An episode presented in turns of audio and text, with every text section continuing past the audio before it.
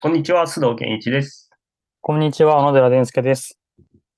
サミズダートスクールは、一冊の本、一冊の人を手がかりに、知ることで日常が変化し、共感することで連帯し、学び合うことで楽しむ、先生のいない架空の教室です。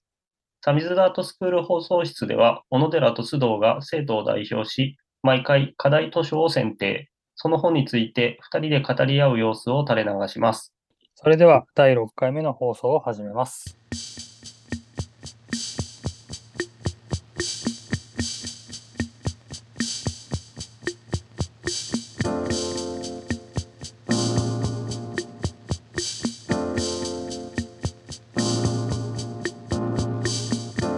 はい。というわけで今日も始まりました。よろしくお願いします。お願いします。お願いします。じゃあ今回は小野寺さん、はいどんな本を選んでいただいたんでしょうか。はい。今回の、えー課題図書は、検討士という小説です。はい。えー著者が、川田陽子さんですね。はい。で、えっ、と、2014年にうん。が、えー出版された本で、えーその後、今、文庫になって、講談社文庫で手に入る本ですね。うんでどんな本かっていうと、えーと、まあ、帯の方に書いてある文言だと、えー世界が認めたディストピア文学の傑作うん書いてますね。なので、まあ、ディストピア小説です。で、世界が認めたって言ってるのは、えー全米図書賞を受賞したということで、えー翻訳されて、えーアメリカの方でも、えー翻訳文学賞を、えー受賞しているといすうこごといでで。すすよね。はい。うん。で、まあ、どどんな内容なのかっていうのをまあざっくり説明すると、はい。えっ、と、まあ、舞台は日本なんですけれど、まあ、おそらく、えーいつかの、まあ、未来の日本ですね、うん舞台は。で、えっ、と、まあ、大最悪に見舞われていて、まあ、今とはだいぶ様子が違う日本がうん。えー舞台になってますね。で、まあ、ディストピア文学なんで、えっ、と、結構その舞台設定っていうのが面白くて、まうあ、んそこがこの本の、なんていうんですかね、その面白い部分であるかなと思います。で主人公は、えっ、と、一人が、えー、100歳を過ぎてる老人。名前を吉郎って言いますね。うん。で、もう一人が、えーその吉郎のひ孫の無名うん。ね。はい。なんで、ひいおじいちゃんとひ孫の物語です。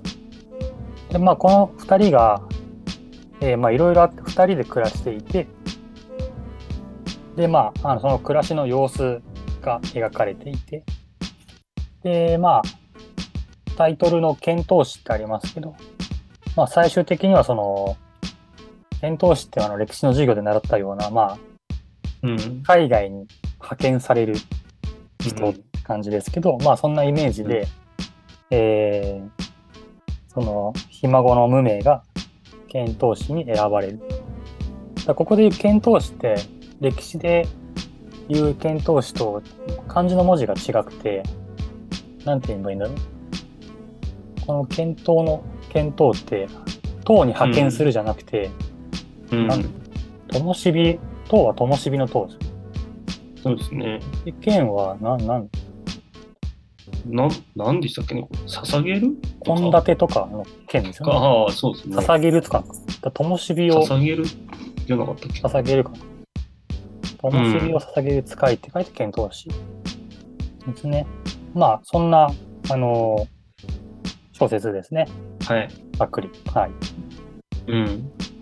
で、著者の田和田陽子さんは、えっ、と、1960年生まれの方で、今、確かドイツに住まれてるんじゃなかったっけな。うん。なんか、ヨーロッパの方にいらっしゃいますよね。うん。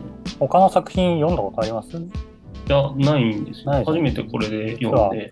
僕もなくて、あ、そうだったんですか初めて田和田陽子さんの小説を読んだんですけど、うん。まあ友達に勧められて読んだんですけど、すうんごく面白かったので、うん。うん。課題図書に選んだって感じですね。うん。ディストピア小説って僕そんな読んだことないんですけど、うんうん。結構読みます。いや、僕もね、正直そんな読んだことなくて、うん。その、例えば1984年、うん。読んだことありますああ、えっと、上場、ジョジョ・オーエルの。うん。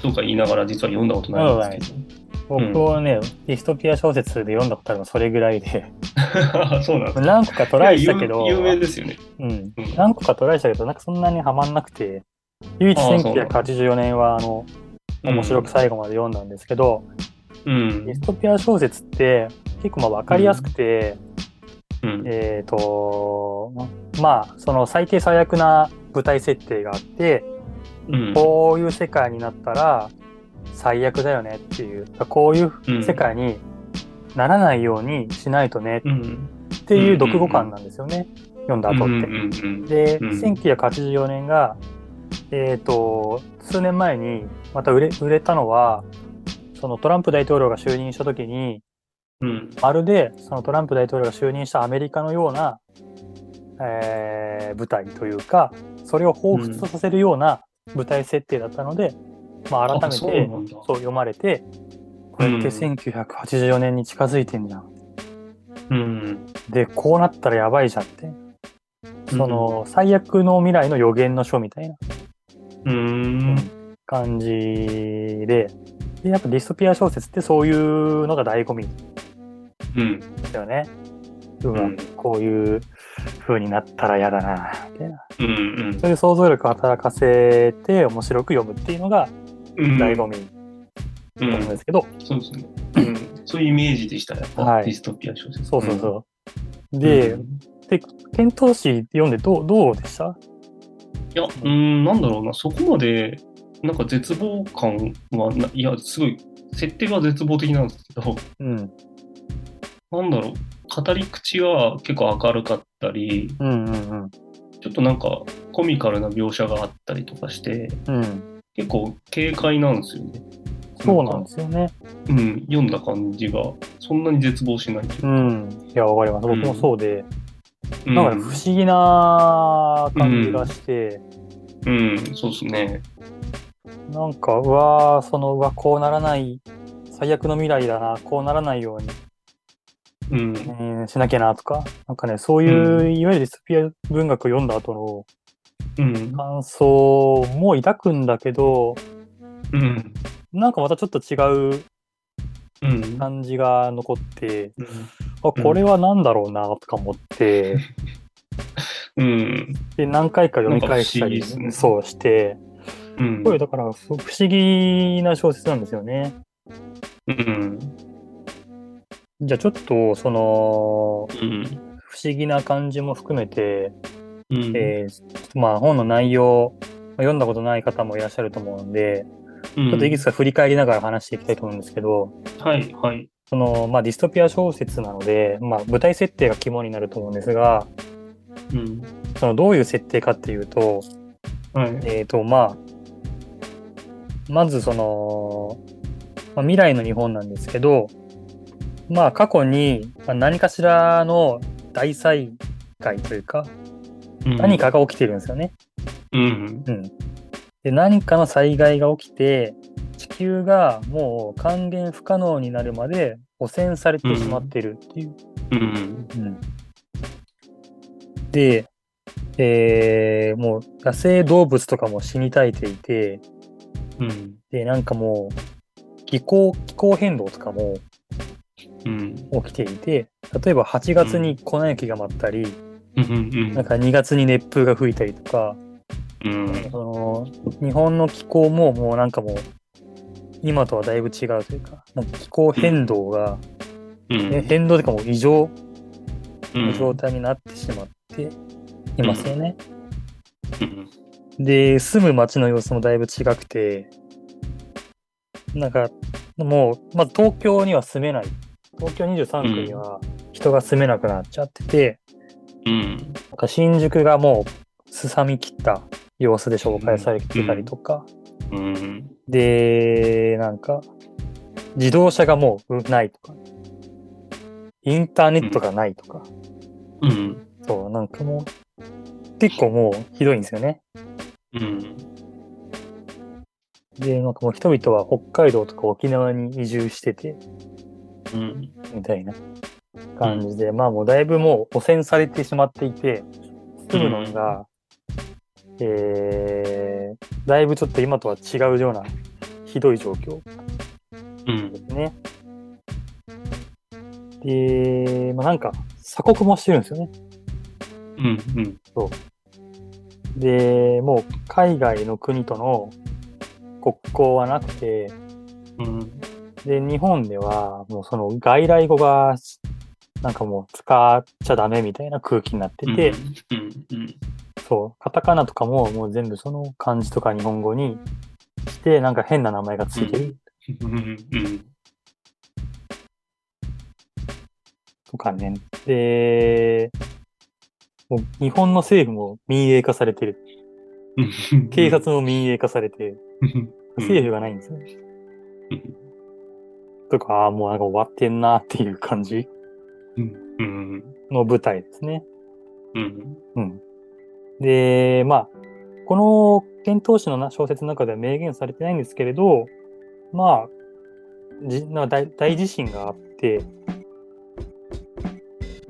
なんか地震があって日本が大陸から引き離されたみたいなああ表現があって、ううんうんで、なんか、まあでもこれは、その地震や津波だけだったら、こんなにはなんないんだけど、地震や津波のせいじゃなくて、なんか自然災害ならもう乗り越えられたんだけど、これはもう人災だみたいなうんことが書かれてあって、うんまあ、まあ、つまりこれは東日本大震災とその後の原発事故うんを、まあ、かなりこう、なんていうんですかね、ね、ネタになってるっていうか、ね、うんモチーフにうん世界観が作られてるんだろうなっていうのは読んでるうちになんとなくこうわかりますよね。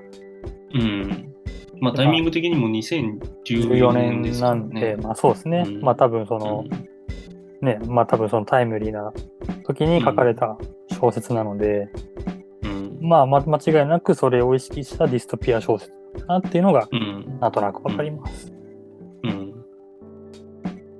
で、その登場人物、まあ、主人公の2人がひ孫とひいおじいちゃんっていうのは、その、まあなんか老人がうん死ねない、うんうんうん、その設定として、まあ、おそらく何かしらの人体に作用して、まあ、老人うがん年を取らない、死ねないうん元気に対して生まれてくる子供はもうめちゃめちゃもろく儚くうん短命で命を病気になっちゃったりして、えー奪われてしまっていくっていうだからそれも超高齢化社会のもう極端な例みたいな感じで、うんそういう日本の原発後の社会とかそれに伴って高齢化社会とかも、まあ、まあめちゃめちゃこうネタになっててそれを極端にした感じが舞台にうんうんなってるんですよね。まあ結構悲惨ですねそうそうそうだから改めて聞いてることの設定は、まあなんかまうあん本当に、その時の日本の状況を煮詰めて極端にした形だなっていうのは、すごく印象的ですよね。うんうんだからね、これだけ聞くと、まあすごいまあ最悪な、そうですねね状況なんですよね。うんなんででもその、読んだ後に、うんその、うわ、最悪だ。こういう未来にならないようにしなきゃっていう感情だけじゃなくて、うんまあ、不思議な読後感っていうか、うんまあ、なんかちょっと面白かったり、うんまあ、なんか希望を感じるようなところもあるんですけうど、んうんそれはどこどこなのかなっ ていう話をちょっとしたいなと思ったんですよね。ああ、なるほどうね。ん、うん。なんか、なんだろう。絶望的なんですけど、落としきるようなうん、表現はないないじゃなでいですすね。か。うあん、の、必かといって、めっちゃ希望あふれる表現もないじゃないですか。うんうん、ない。うん、なないん。かこう、なんだろう、波としてはすごい穏やかな感じで淡々と物語進んでいくんですうんそうですですね。けど、うん。うん。であもすげえなんか、煽る感じないですもんね、ストーリーで。こう、煽って煽って煽って落とすみたいな。うん。 ないよくある流れないんですよね。うん、結構淡々としてて、うん。うん、でもなんかやっぱ言葉遣いがうまいのかなんですかねだって言葉遊びが多いですようね、ん。まずなんか そのさっき言ってた外来語うんはないみたいなうんうん。話ですけど、うんなんかまあジョギングのことをなんか駆けか落ちけとか落ち。そうそう。 あのかけて体脂肪が落ちるみたいなあのね、かければ血圧が落ちるから、かけあ落ち。血圧かそうそうそう駆け落ち。で、なんか、すごい嬉しい時のことなんか、うん。極楽って言ったりするじゃない言う言う言う。ですか。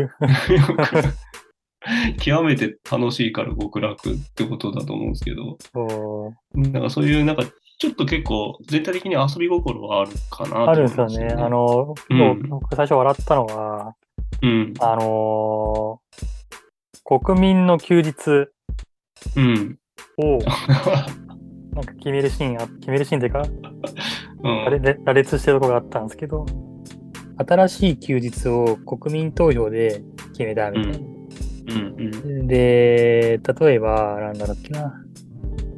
えー海の日があるなら川の日も作った方がいい。まあ、この辺まではまあ普通なんですけど、うん敬老の日が、なんか老人頑張れの日になって、子供の日は子供に謝る日になって、うんで勤労感謝の日は、うん働きたくても働けない若い人たちを傷つけないために、生きてるだけでいいよの日になった。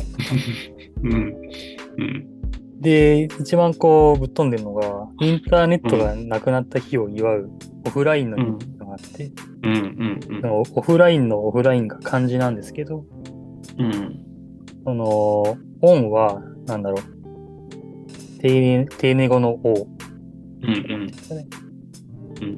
うんに、フは婦人のフに、うんラは裸のラ、うんインは、その、うんインランとかのイン。いやらしい。いやらしいのインうんでまあ、婦人の裸がいやらしいって書いてオオフラインの日。うんかもう完全 にこ何なんですかね言葉で遊んでるんですけど。結構ちょっとふざふざけてますよね。 そうそう。だからまあこういうなんかちょちょっとしたユーモアとかが入ってうんて、まあなんかそういうのがもう作品全体通して、まあなんだろう、まあ淡々としたユーモアというか、そういう感じがあって、なんかまあ全体的に暗くならないというか、うんうんそう独です特ね。な、あはうい、んリズムとか世界観でうん心地よく読めるんですけど、うんあのナイフ隠れてないですか結構僕ナイフ隠れてるんですよ。ですよいね。や、そうなんで すよ。これでナイフ隠れてるんですよね。うんあっちこっちにそう。で、例えば今話したうん国民の休日も、うこれん今、この話したように、結構こう、なんていうか、あのーまあ、半分笑えるんですけど、半分笑えないというか、うんうんうううんんうんん、なんか、それはもう、えー国民投票で決められてるっていうの、この民主主義的に決められてるんですよね、この休日が。うん民主主義的に決められた休日っていうのが結構、うんそのあまり知性的じゃないというか、うんうん、なんかいまいちな休日が民主主義的なステップで決められているみたいな、ああちょっとなんか皮肉効いてるなと思ってこれ、なるほどうね。ん、うんだしそのこれその言葉が言葉遊びとか、うんこのなんていうんですかね言葉が結構この小説の中での重要なテーマになってるなっていうのは僕はなんとなく思って、うんで、1984年、ジョージ・オーウェルの小説うんも、結構言葉っていうのは重要なテーマで、うんそっちの設定としては、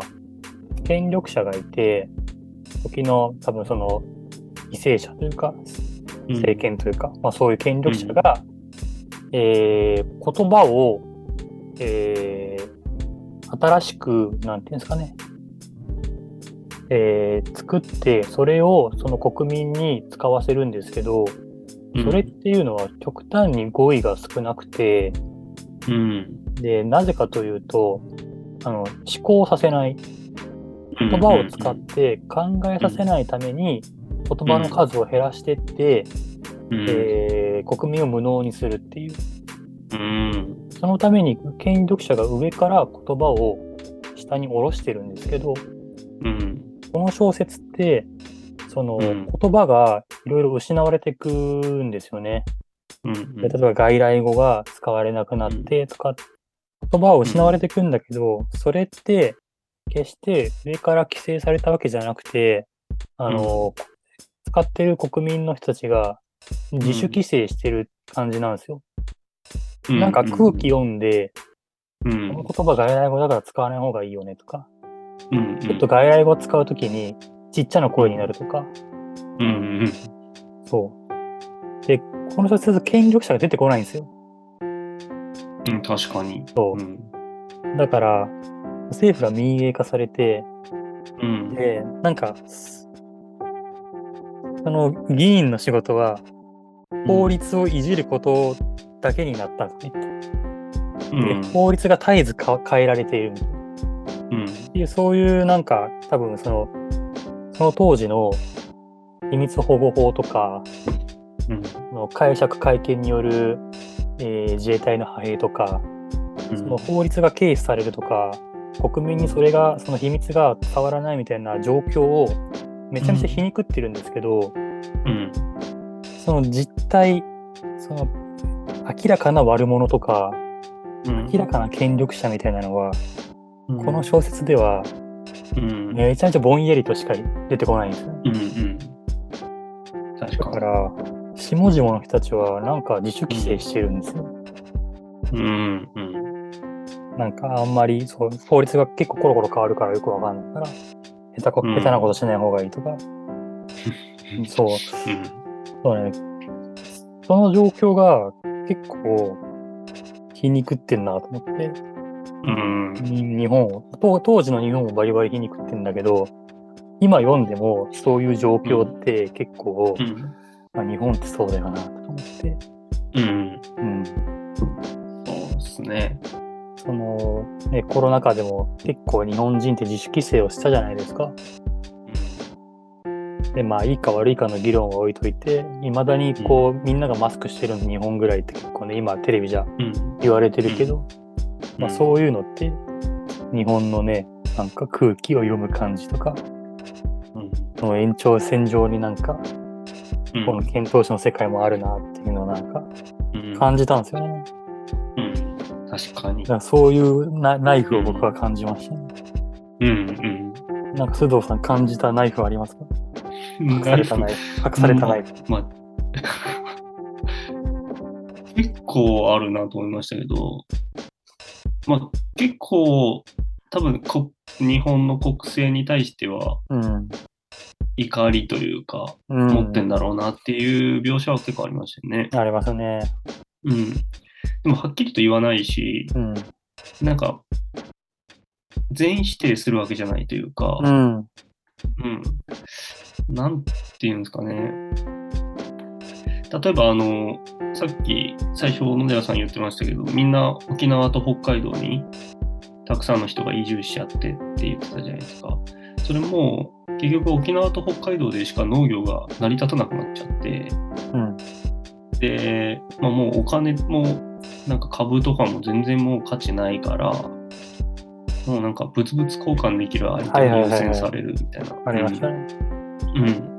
で、なんかそのひいおじいちゃんの吉郎うん。の娘夫婦も沖縄にいて果樹園で働いてるんだけど、うん。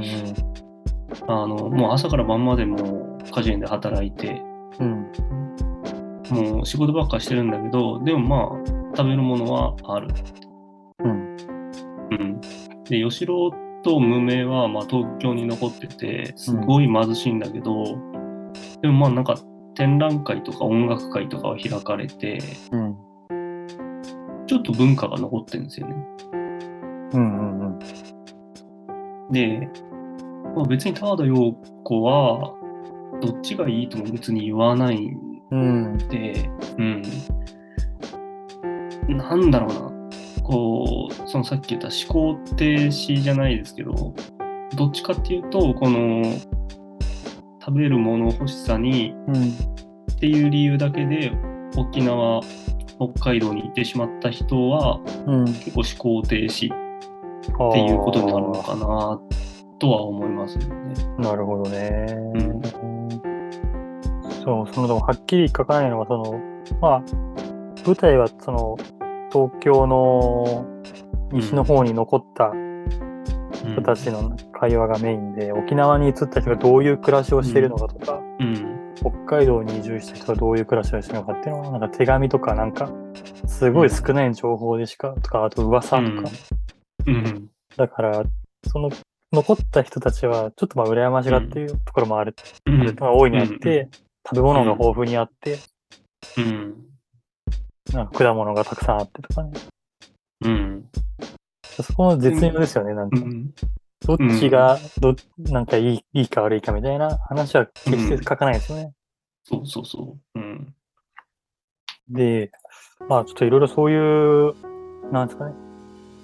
まあ、隠さ、隠したナイフというか、うんあの、結構その今を皮肉皮肉って風、風刺的に描くようなところもあるんですが、読んだ後に、ちょっとした希望を感じるとか、まあ、そういうところもあるあるって話をさっきしたんですけど、うんうんそれがまあどういうところなのかなっていうのをなんとなくこう読み返していて考えたんですけど、これはそのさっき話した言葉に大きく関わるなと思ったんですけど、まあ、言葉ってこう世界を構築するじゃないですかうん言葉によって。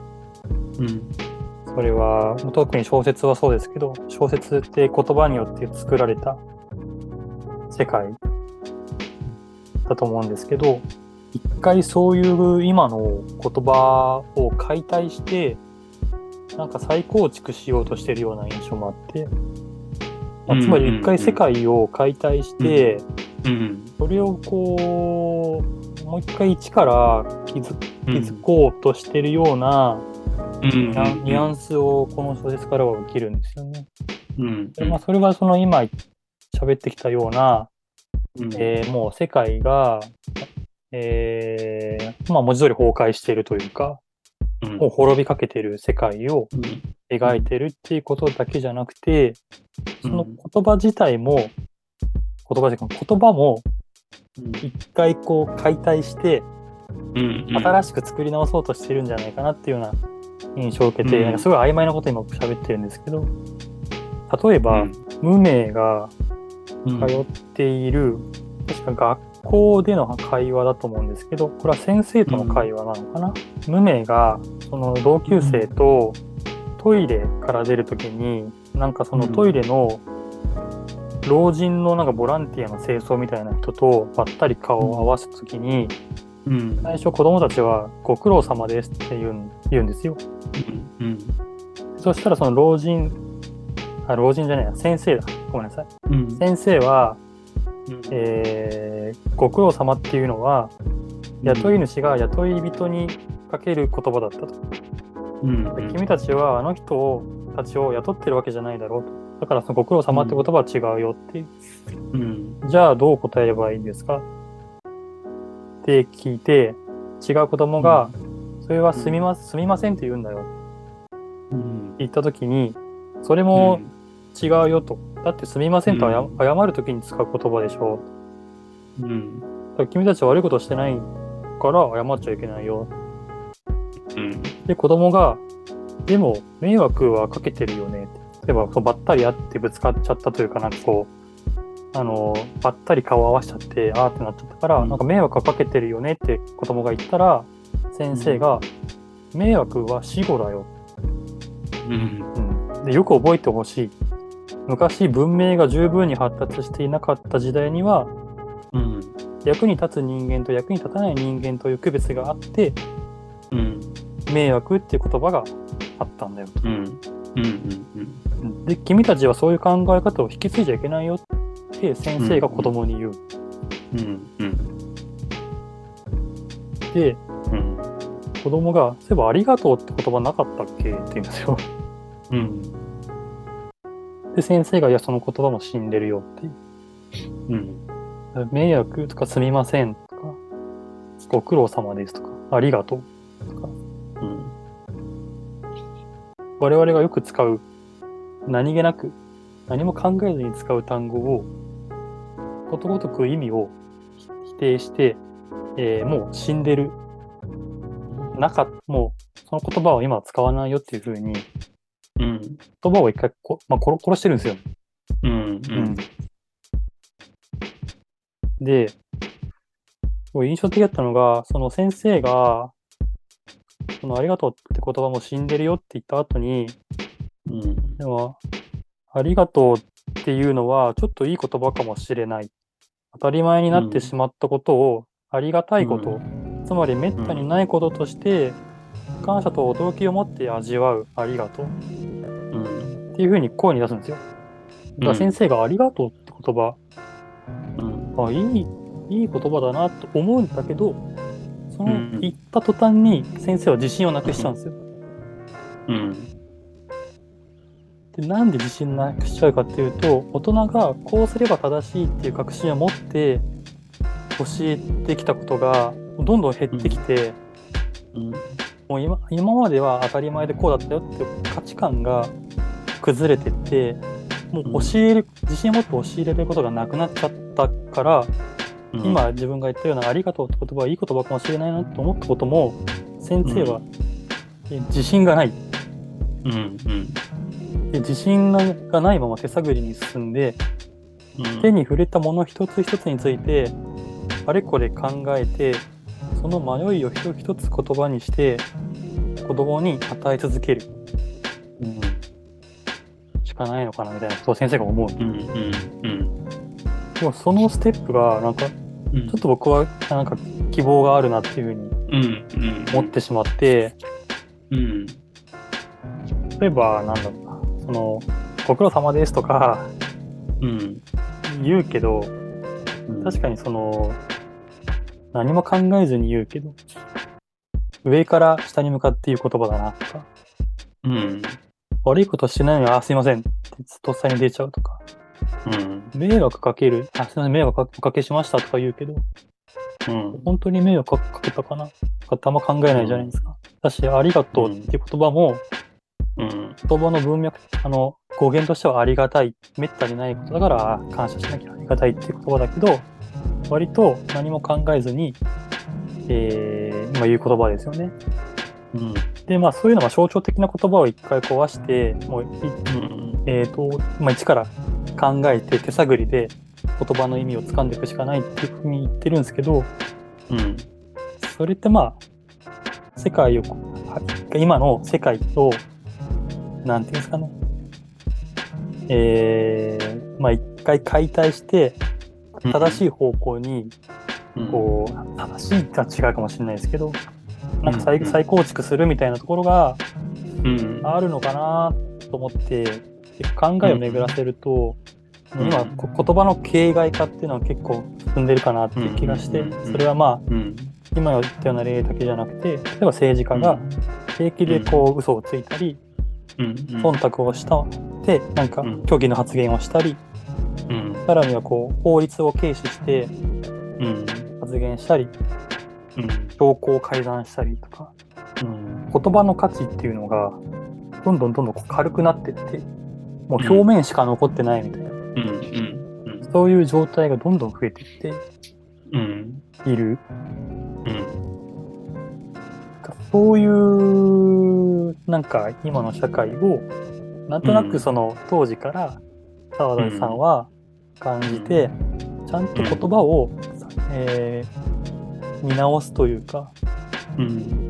言葉の在り方を再構築するっていうのはすなわちその世界を再構築するってういんうことなのかなってなんとなく思ってうんだからだからなんとなく読んだ後にうん絶絶望だけじゃないのはうんなんかちょっとそういう希望希望ではないんだけど、うんうんなんか絶望でもないというかうんうん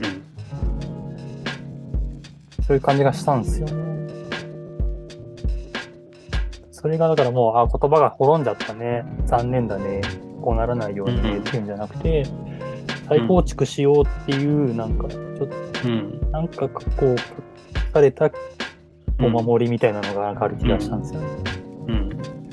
うん、その先生もそうですけどそのひいおじいちゃん吉郎もなんていうんですかね自分のその今までのえ考えとかをこうどうにかアップデートしようともがいてるじゃないですか。うん動いてるうん、もうなんか全部こうこれはこうだってうんその運命たちに押し付けるんじゃなくてうんいやもう時代は違うんだからうんえーこっちの方がいいのかもしれないとか、うんそういう、なんか考え続けてるっていうのは、やっぱり希望だなと思いますよね。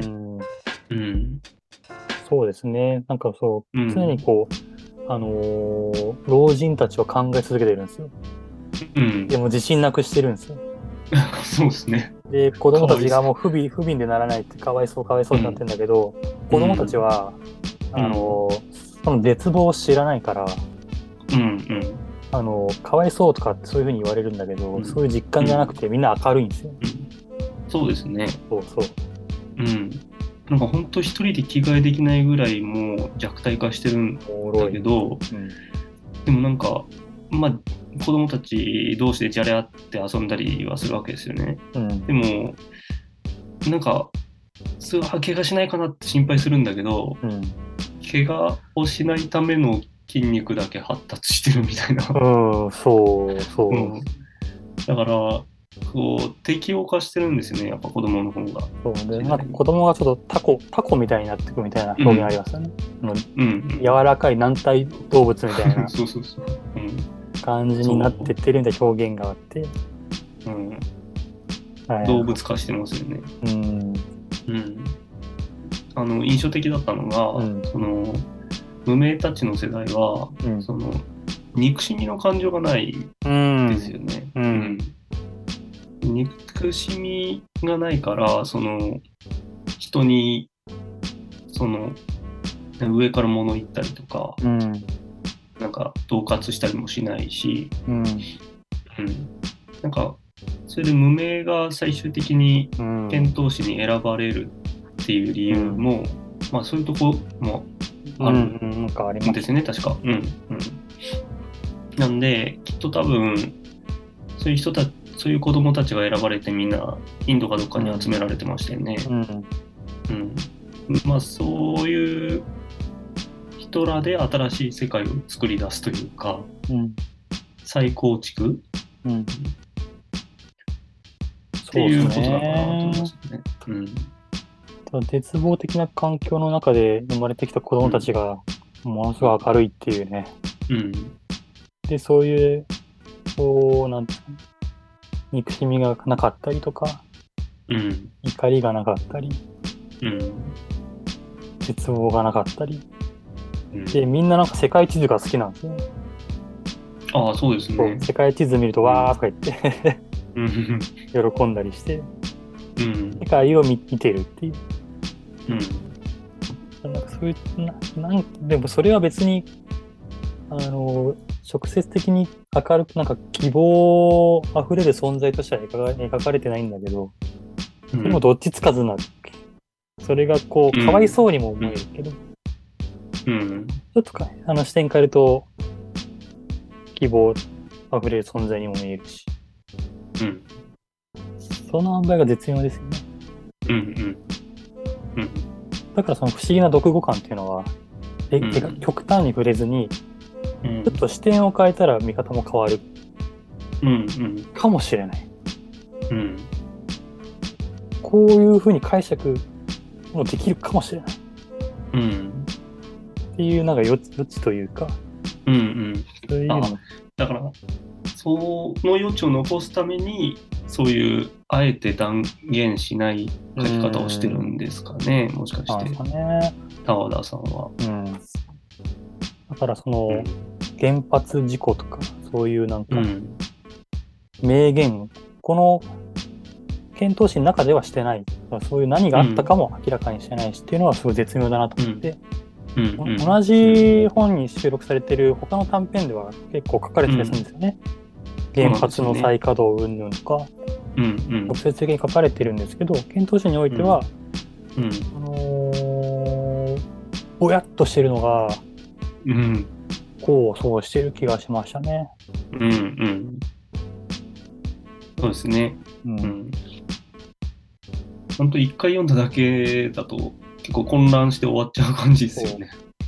うん。ね、ちょっとあと、まあ、原発云々について、割とこうと、10年以上経過して、うん。割とこう、日々の中でうん。考えることも減ってるし、うん。世の中のテーマからも、まあ、ちょっとまあ外れてるんだけど、うんまあ、。割と最近、このなんか電力不足とか運の流れの中で、うん。原原発再稼働しようかっていうようななんか話がふわっと出てきてたり、うん。